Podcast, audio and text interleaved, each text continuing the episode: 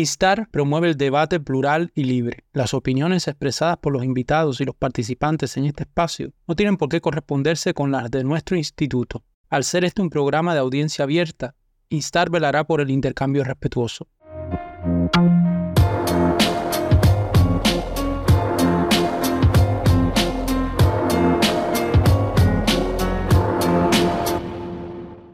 Buenas tardes a quienes nos siguen desde Latinoamérica, muy buenas noches a quienes nos escuchan desde Europa. Comenzamos este, esta emisión de nuestra sesión académica que a lo largo de este semestre está ocupando nuestro taller de resolución de conflictos en contextos autoritarios.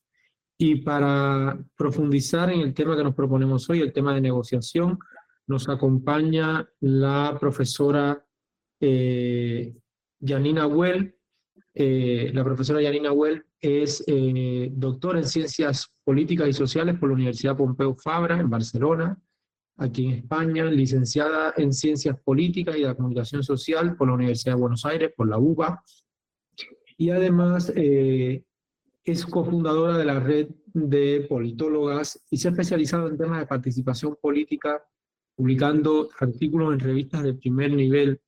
Realmente es un placer inmenso contar contigo esta noche aquí, eh, Janina. Y bueno, bienvenida a Instar. Es la primera vez que compartes con nosotros. Es un gusto y ojalá se pueda repetir tu presencia en nuestro instituto. Pues muchísimas gracias, Leonardo. El gusto es mío. Eh, estoy encantada de poder participar en este espacio y de poder intercambiar con, todas y todos eh, hoy. Bueno, el tema es negociación política. Yo quisiera empezar eh, diciendo mm, que, no soy experta en negociación política.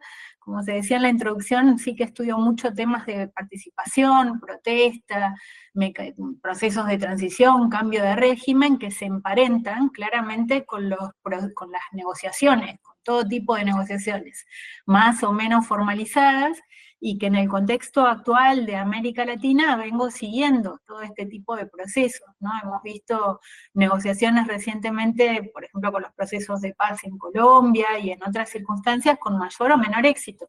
Tenemos también todo ese caudal de las transiciones que a la democracia en otros países de América Latina, no en Cuba, que también ha implicado innumerables procesos de negociación a los que probablemente se ha atendido de una forma no del todo sistemática al ver lo que pasa en la mesa de las negociaciones. Yo acepté participar de este taller, de este evento, eh, primero por empatía con, las inquietudes que movilizan, creo, a muchas y muchos de los que participan en estos talleres, eh, y luego también porque, porque me daba la oportunidad de repasar algunos conceptos, algunas definiciones y poder plantear algunas cuestiones como para pensar eh, en colectivamente. Entonces, bien, primero, la, idea para, la conversación, como digo, la presentación creo que no va a ser demasiado larga, eh, está pensada en tres dimensiones. Primero, qué es la negociación política y cuáles son sus elementos generales. Creo que de ahí salen un, montón de cuestiones que se pueden pensar desde distintos puntos de vista y que suelen ser como muy relevantes, a veces movilizan un poco cuando empezamos a abordarlos. Luego, en segundo lugar, ¿qué es negociar en contextos autoritarios? O sea, cuáles son las particularidades de negociar en contextos donde las libertades, la integridad física de muchas personas no está garantizada, no está protegida por el Estado, sino más bien puesta en duda por el Estado, lo que abre todo un escenario muy diferente a la hora de pensar en estas negociaciones. Y después finalmente, y un poco abierto, eh, ¿qué, es, negociar hoy en Cuba? ¿Qué podría ser negociar hoy en Cuba? Donde creo que tengo muchas más preguntas que respuestas. Entonces, bien, primero, negociación política. O sea, ¿qué es una negociación? Una negociación política es un proceso en el que actores enfrentados en un conflicto, normalmente algunos de ellos, o sea, no todos los actores, deciden sentarse a negociar para sacar un beneficio. Este beneficio se da en detrimento del adversario. Se espera que el proceso incluya intercambio de información y un compromiso de adoptar unas decisiones conjuntas. Y esto creo que nos enfrenta a una primera cuestión clave, que es que estamos hablando de actores enfrentados, hay algo en conflicto, y la expectativa de sentarse a negociar es sacar un beneficio, pero este beneficio implica ceder de alguna manera, conceder, o sea que alguien siempre va a perder. Y ahí empiezan las preguntas y los problemas, porque normalmente cuando eh, pensamos en las negociaciones o cuando observamos las negociaciones, eh, vemos cuando los actores ya están en la mesa, ¿no? Digo, por ejemplo, en el caso de Colombia, hasta llegar a, la mesa en la que se reúnen los, eh, participantes para hablar del proceso de paz, hay todas unas etapas previas, unas precondiciones que eh, dan cuenta de la decisión de negociar y de la posibilidad de negociar. Y esto no es nada menor. No podemos ya adelantarnos y pensar, por ejemplo, en el contexto cubano, la decisión de negociar no va a estar eh, articulada alrededor de un equilibrio de poderes. ¿no? Tenemos partes que tienen distinto poder. Y hay contextos donde el poder o la expectativa de dar algo y recibir algo a cambio equilibra más a los actores y hay otros donde el desequilibrio es enorme. Y eso también interviene en esa decisión de negociar y la posibilidad de negociar.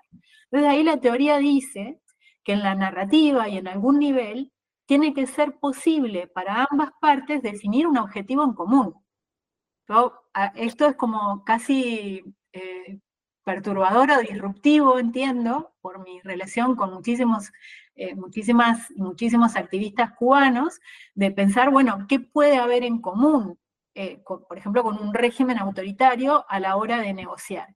Y esto va dando la pauta de otros elementos que se pueden poner en la mesa de negociaciones que tienen que ver por ejemplo, con la posibilidad de definir microobjetivos o objetivos pequeños para ir avanzando. Y por supuesto, también y mucho con el diagnóstico que se haga de la situación. Voy a, voy a volver sobre esto un poco más adelante. Pero el punto sería, si el objetivo único acá, o el objetivo principal, o el objetivo incuestionable fuera la caída de un régimen autoritario, es bastante difícil imaginar que quienes están eh, sosteniendo ese régimen autoritario se sienten a negociar, a menos que ese régimen ya no se pueda sostener eh, y vea como erosionada su legitimidad o haya ruptura al interior de la élite que sostiene el régimen. Si no se dan algunas de estas condiciones, eh, será muy difícil pensar que se van a sentar a negociar, a menos que estemos hablando de otros objetivos más micro, y creo que se vio con, las protestas que dieron origen al movimiento San Isidro, eh, donde se pueda negociar eh, una, digamos, relativamente pequeña, mayor apertura para poder participar en la vida pública, que no ponga en cuestión al régimen y o el régimen se esté eh, viendo cuestionado desde afuera por otros actores. ¿no? Entonces ahí ya empezamos a ver que hay un montón de elementos que intervienen. Entonces, eh, insisto, tiene que haber voluntad política, algún nivel en el que pueda haber una narrativa común, eh, tener conciencia del poder de los distintos actores y cómo se pueden jugar esas, eh, esos equilibrios o relaciones de poder. Entonces, bien, Segunda cuestión que me parece también muy eh, central a la hora de hablar de una negociación política que definíamos como un proceso en el que actores enfrentados en un conflicto se sientan para buscar un beneficio y hay una expectativa de eh, ceder, o, más bien de conseguir algo y una realidad en la que probablemente haya que ceder. Y acá es interesante eh, porque lo que vemos es que normalmente se presta muy poca atención al diseño de un proceso de negociación. O sea, se, se presta muchísima atención a qué se espera conseguir, por ejemplo, la paz, y muy poca a elementos que son centrales en un proceso. Y ahí, por mencionar algunos de los elementos clave, hablaría del tiempo, los actores, cómo se define el conflicto, lo que va a derivar en cómo se puedan definir después las, eh, soluciones o respuestas o, o, escalada de soluciones o respuestas a ese conflicto, las estrategias y técnicas de negociación, el intercambio, los objetivos y los resultados. Cuando hablamos del tiempo, esto implica otra vez el proceso de diseño, ¿no? Normalmente, si hay una voluntad de negociar, hay que establecer un tiempo para esa negociación. O sea, durante, durante qué periodo. De alguna manera hay que fijar unos plazos, porque si no la negociación se puede volver infinita o se puede volver muy efímera si no se da el tiempo suficiente para realmente intentar alcanzar acuerdos. Es muy importante definir los actores, que se definan desde ambas partes, desde todas las partes implicadas, quienes van a participar. Y esto, pensado desde todos los lados, es importante y es muy estratégico, porque hay actores, por ejemplo, que pueden tener una alta visibilidad política y que se jueguen mucho, eh, Estamos hablando de contextos en general, ¿no? no solo autoritarios. Si pensáramos en un contexto como el colombiano, si el que se sienta a la mesa es el presidente, puede tener un coste político muy fuerte y por lo tanto condicionar, condicionar la negociación y llevarla al fracaso. Lo mismo podría pasar si pensamos que se sienta el líder de la oposición.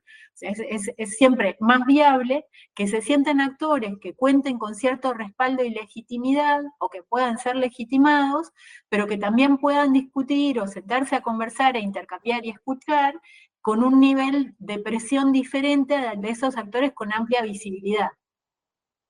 Eh, estoy hablando en general, por lo tanto habría que pensar en contextos específicos para ver cuál opción es mejor en uno u otro contexto. ¿no? La, intención aquí es sobre todo llamar la atención sobre los innumerables aspectos que van interviniendo y que eh, podrían eh, afectar mucho a esta resolución de conflictos. Me remito a una mesa que hubo en el último congreso del ASA 2023 en Vancouver, que se titula Del conflicto a la mesa, que coordinó Mark Friedman, donde justamente llamaba la atención sobre la eh, central relevancia del diseño de un proceso de negociación y de cómo una gran cantidad de procesos de negociación fallan inmediatamente o está anunciada que, no van a prosperar y que van a fallar porque no se tienen en cuenta todas estas dimensiones como el tiempo que va a durar, quiénes van a participar,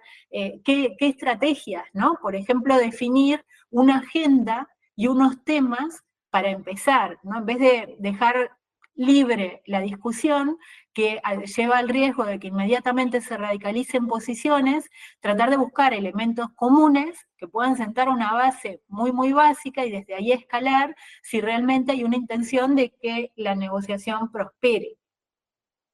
Eh, pensando en los actores también es importante definir no solo quiénes participan por las partes en conflicto, sino también quiénes van a mediar, en qué lugar se va a hacer, eh, mm, qué, tipo de mediaciones se van a establecer. ¿no? En contextos autoritarios o de conflictos que eh, incorporan a veces niveles de violencia o podrían incorporarla, suele ser muy, muy relevante el contar con participación de actores en el plano internacional. Eh, y esto es clave, por ejemplo, para las organizaciones de la sociedad civil, poder también tener una voz ahí en quiénes serán, no solo qué organización, sino también qué personas. Eh, más cosas que son importantes. Las técnicas de negociación también, ¿no? Si va a haber comisiones debatiendo temas y luego otro tipo de negociación, si va a ser muy grande, si va a ser muy chico, cómo se va a dar el intercambio. ¿Qué objetivos se fijen? Es central y qué resultados se esperan. En cuanto al diseño del procedimiento, además de lo, mencionado, creo que es muy importante pensar o establecer unas pautas para ver cómo se comunica hacia afuera, o sea, cómo se comunica hacia los medios y hacia los grupos de referencia.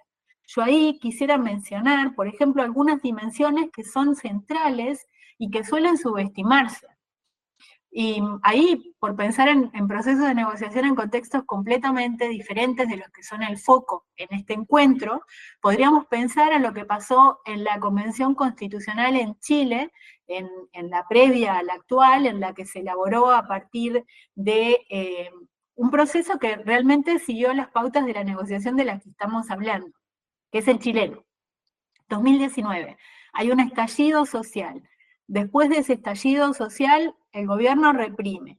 A esa represión le sigue mayor movilización, no hay desmovilización.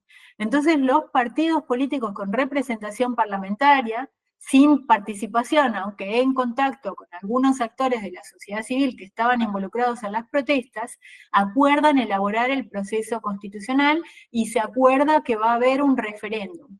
Esa negociación desde arriba entre las élites políticas, en diálogo, pero sin sentar a la mesa de negociación a los actores de la sociedad civil, conduce al referéndum.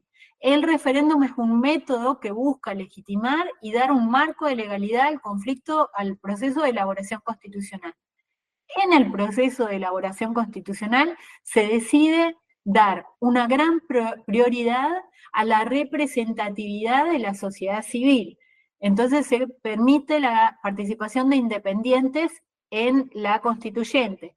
En ese proceso de negociación, que en realidad se da en cualquier, eh, digamos, parlamento o congreso legislativo, no estamos hablando ahora de eh, conflictos como los que podríamos pensar en el, proceso de paz o en, la transición a la democracia o en un cambio de régimen, eh, hay una amplia participación de gente que tiene escasa experiencia política, lo que puede ser muy bien visto y legitimado, pero que trae muchos problemas a la hora de negociar. Muchísimos problemas, porque, por ejemplo, tiende a ocurrir, y me gustará escuchar a quienes quieran y puedan hablar al final de mi intervención, hay mucha expectativa de ir con un programa radical de demandas insatisfechas, que son muy entendibles, pero que no permiten avanzar en ese proceso de negociación. Entonces eso va generando problemas que tienen que ver con cómo se construye legitimidad central cuando hablamos de conflictos de cualquier tipo.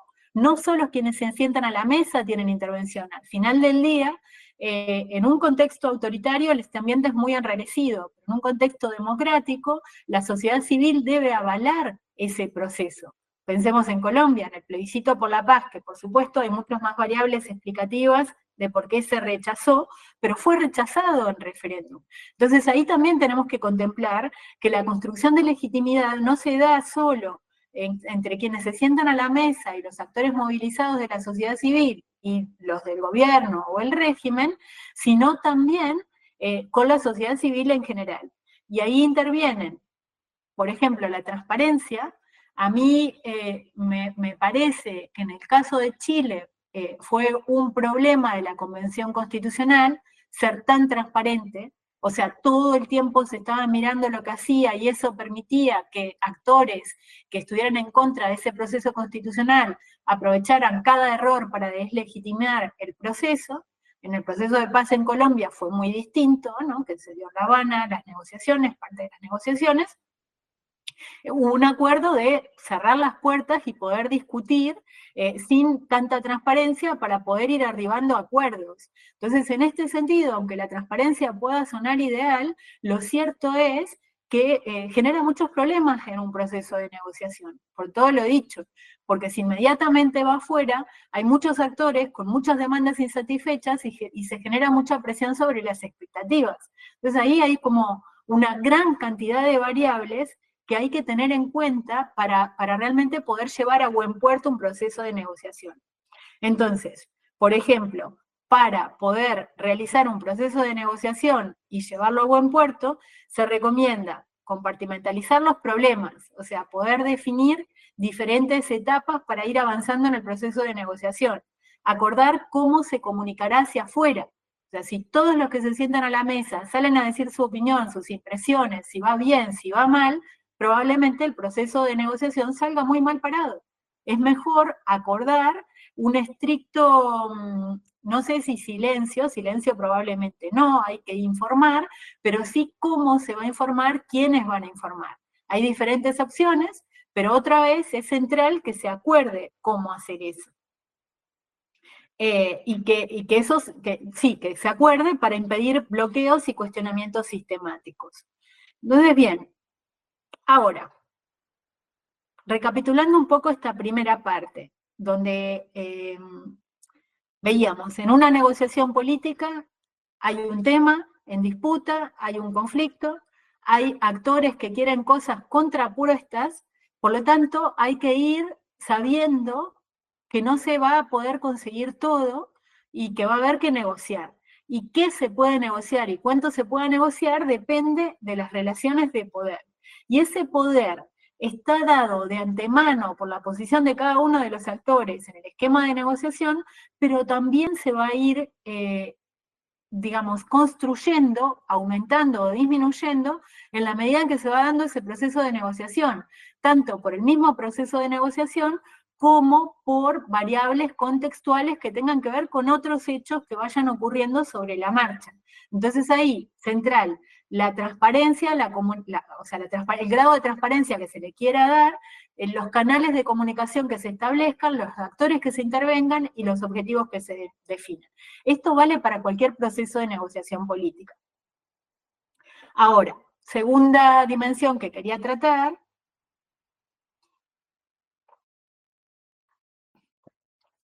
¿Qué pasa con la negociación en contextos autoritarios? ¿no? Y esto tiene una serie de particularidades mm, muy pronunciadas y que para nada pueden pasarse por alto. La primera, y supongo que acá interpelará a muchas de las personas participantes por su experiencia directa o indirecta con lo que ocurre en este tipo de contextos autoritarios, es que hay riesgos personales para las personas implicadas. Es una cuestión a tener eh, en cuenta. Que hay mayor oscurantismo en la circulación de información. Es mucho más difícil saber por qué, por ejemplo, actores de un contexto autoritario se están decidiendo a negociar y, qué, situación interna hay. Y voy a volver sobre esto. Eh, hay muchas más dificultades para acordar objetivos. me remitía al caso chileno con el estallido de 2019. Eh, pero con otros resultados y otras situaciones, pasaron cosas bastante parecidas en Ecuador, en Colombia, en Perú, donde en 2019 hubo estallidos, eh, estallidos sociales, hubo protestas, por ejemplo en Ecuador por la suba de combustibles, en Colombia por una reforma impositiva, eh, y a esos estallidos sociales siguió la represión y finalmente el gobierno, porque no había desmovilización, convocó mesas de debate y de discusión. Pasó en Francia también. En estos contextos que son democráticos, eh, o, bueno, semidemocráticos, bueno, son democráticos, aunque tengan muchas falencias también estas democracias, podríamos hablar también del caso francés con eh, los chalecos amarillos. Lo que hay es un gobierno que no puede imponer su decisión y que tiene de alguna manera que atender a una protesta social en situaciones eh, pretendidamente democráticas o democráticas, y por lo tanto debe abrir espacios de negociación. Cuando hablamos de un régimen autoritario, esto es muchísimo más problemático, porque el régimen eh, no, digamos, lo que ve en, un proceso que lo obliga a negociar es una muestra de debilidad mayor. Mientras un gobierno pretendidamente democrático pueda alegar que está abriendo un proceso de negociación justamente porque es democrático, un régimen autoritario tiende a descalificar a los actores que se están movilizando y por lo tanto le cuesta mucho más legitimar que está abriendo un proceso de negociación.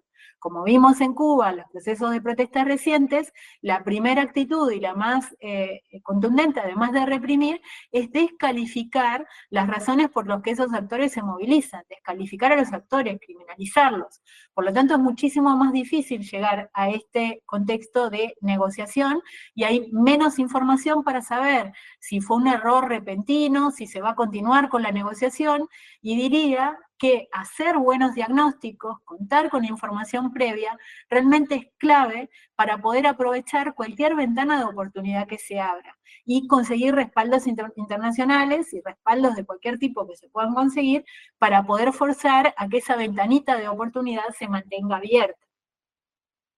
Eh, esto también, otro, otro de los problemas que hay es que hay muchísima mayor desconfianza en la sociedad civil también. mi experiencia trabajando sobre Cuba y con colegas cubanos, la desconfianza está muy latente. Diría que también está muy latente cuando pensamos en procesos de negociación eh, con Venezuela y la necesidad de mediadores externos. Entonces, eh, tenemos que un gobierno de un régimen autoritario negocia porque, primero, ve declinar su poder y o recibe presión internacional.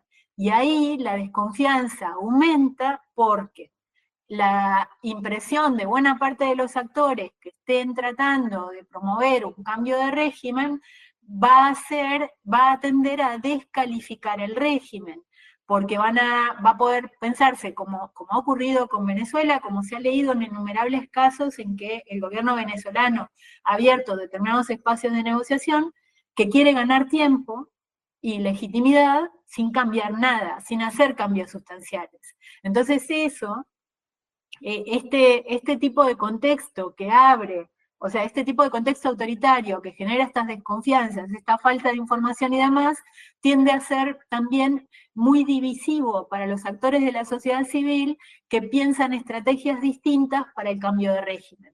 Y esto nos lleva a la tercera cuestión que quisiera tratar para entrar más en el caso cubano, eh, que tiene que ver con cómo leemos eh, la, situación, cómo leer, cómo hacer un diagnóstico para después pensar en un proceso de negociación.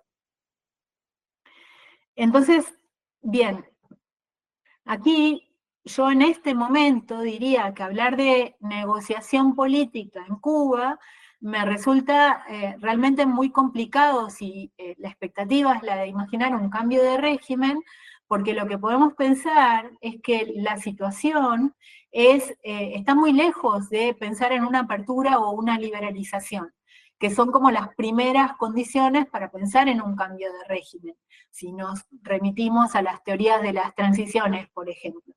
Porque eh, si bien en los últimos años o en las últimas décadas ha habido momentos en que ha parecido que había ciertos espacios de apertura, que ha habido cierto reflorecer del pluralismo en la sociedad civil cubana, que es diversa, que es compleja y que es plural, eh, no, no todo lo, todo lo que hemos visto a partir de las, de, de las movilizaciones de 2019 y posteriormente, ha sido más bien un cerramiento del régimen un cerramiento del aparato represivo, mayor represión, mayor em, em, incentivos desde el régimen a salidas individuales, o sea, la, migración.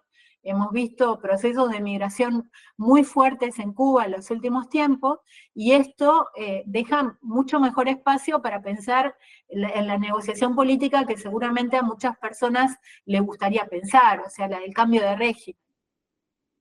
Entonces, eh, a partir de ahí podríamos pensar en otras formas de negociación más asociadas a algunas de las regulaciones recientes, eh, a decretos que restringen más la libertad de expresión, a persecución de la sociedad civil, que a su vez podrían generar también determinados problemas eh, dentro de los actores que impulsan estos procesos de negociación desde la sociedad civil. Em, entonces, bien, yo diría, rebobinando y después quisiera así dar lugar a la, interacción con las personas que están participando, que eh, pensar hoy en negociación política en Cuba mm, nos remite a la necesidad de hacer un diagnóstico de en qué situación está la élite política cubana, el régimen cubano, o sea, el, gobierno cubano, eh, donde no parecen vislumbrarse demasiados resquicios, parece haber eh, un régimen bastante monolítico en las estrategias para definir su supervivencia. Por otro lado, sí hay una situación económica muy crítica donde eh, las reformas no han dado buenos resultados y por lo tanto vemos una sociedad civil eh, o una ciudadanía en general mucho más desencantada, eh, vemos también la erosión de las fuentes de legitimidad del régimen, de la revolución cubana, con la salida del gobierno de los Castro y la eh, de, lugares relevantes por cuestiones, digamos, de edad, generacionales, vitales, de quienes hicieron la revolución, que va marcando un cambio fuerte en la pérdida de legitimidad del régimen cubano y en el mismo sentido, atando cabos, una pérdida de legitimidad internacional derivada de eh, cambios a nivel global, eh, como por ejemplo el, rol de Gabriel Boric, creo que ha tenido ahí también una influencia en eh, la pérdida de legitimidad de la revolución cubana, que es erosión, no pérdida total. Vemos que sigue habiendo muchos actores que la siguen defendiendo, pero también nuevas generaciones que cada vez ven con eh, peores ojos a, una supuesta revolución popular, democracia popular cubana, que reprime la protesta social de gente que protesta porque sus condiciones de vida son sumamente precarias. Entonces, ahí vemos también un contexto digamos, que erosiona esa legitimidad del régimen, pero se da a la vez, último punto, en un contexto internacional en el que hay cada vez más autoritarismo. Por lo tanto, Cuba, de alguna manera, eh, pierde legitimidad, pero a la vez está menos aislada y pierde centralidad en el debate también. Por lo tanto, eh, la situación, digamos, es poco prometedora eh, ante la expectativa de un cambio de régimen, y a mi entender, lo que cabría pensar es hacer diagnósticos más acotados y específicos de la situación para identificar aspectos donde se pueda dar una pelea, o sea, donde se puedan abrir procesos de negociación y resistencia, ir abriendo para, o seguir abriendo, seguir impulsando, sé que lo hacen muchas organizaciones desde Cuba y cubanos desde fuera y organizaciones de apoyo, eh, para seguir incrementando esos espacios donde eh, se pueda ir poniendo más en contradicción el régimen, y ahí sé que hay opiniones divididas también. Hay quienes piensan que sería mejor eh, impedir que haya apoyos económicos para evitar la sobrevivencia del régimen, y hay otros que pensamos que no es una buena idea debilitar muchísimo al Estado, porque después las posibilidades de la transición son más difíciles aún y también las condiciones de vida de la gente se ven muy perjudicadas. ¿no? Hay, hay todo un espacio de debate. Eh, por dar un ejemplo de lo que estoy diciendo como microespacios de resistencia, me remito a las acciones que se estuvieron haciendo en el contexto del ASA 2023, donde, por ejemplo, intentamos impulsar espacios de debate y crítica y cambiar algunos de eh, los beneficios que aprovecha el régimen cubano eh, amparándose en la discusión sobre el embargo. Yo creo que el embargo es una muy mala idea y debería levantarse porque eh, sigue permitiendo, sigue dando una legitimación al victimismo del régimen cubano, eh, que es aprovechada en contexto como el de LASA para que el, gobierno cubano siga decidiendo quién interviene en ambientes académicos, controlándolo aprovechando estas ventajas, intentando boicotear espacios cuando participan otros actores. ¿no? Ahí la resistencia cubana se había abierto el ASA,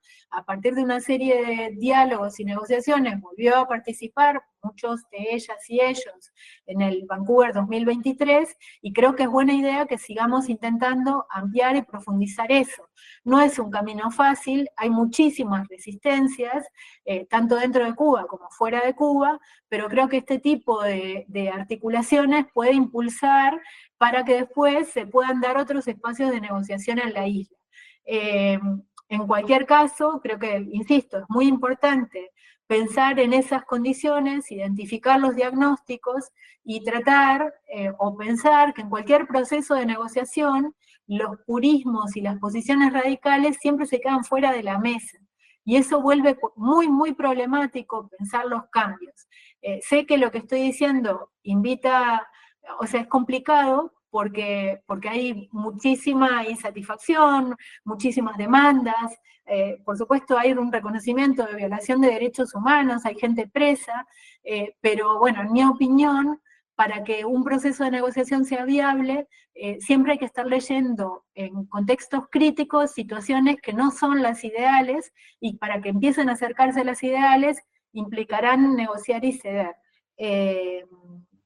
Bueno, con eso lo dejo y, no sé, Leonardo, si cómo, cómo funcionan normalmente con el bueno, agradecerte, Janina, que hayas estado con nosotros en esta primera parte. Y por hoy entonces terminamos nuestra transmisión y los esperamos la semana siguiente. Que tengan muy buenas tardes a quienes nos han escuchado desde Latinoamérica y muy buenas noches a quienes nos están siguiendo desde Europa.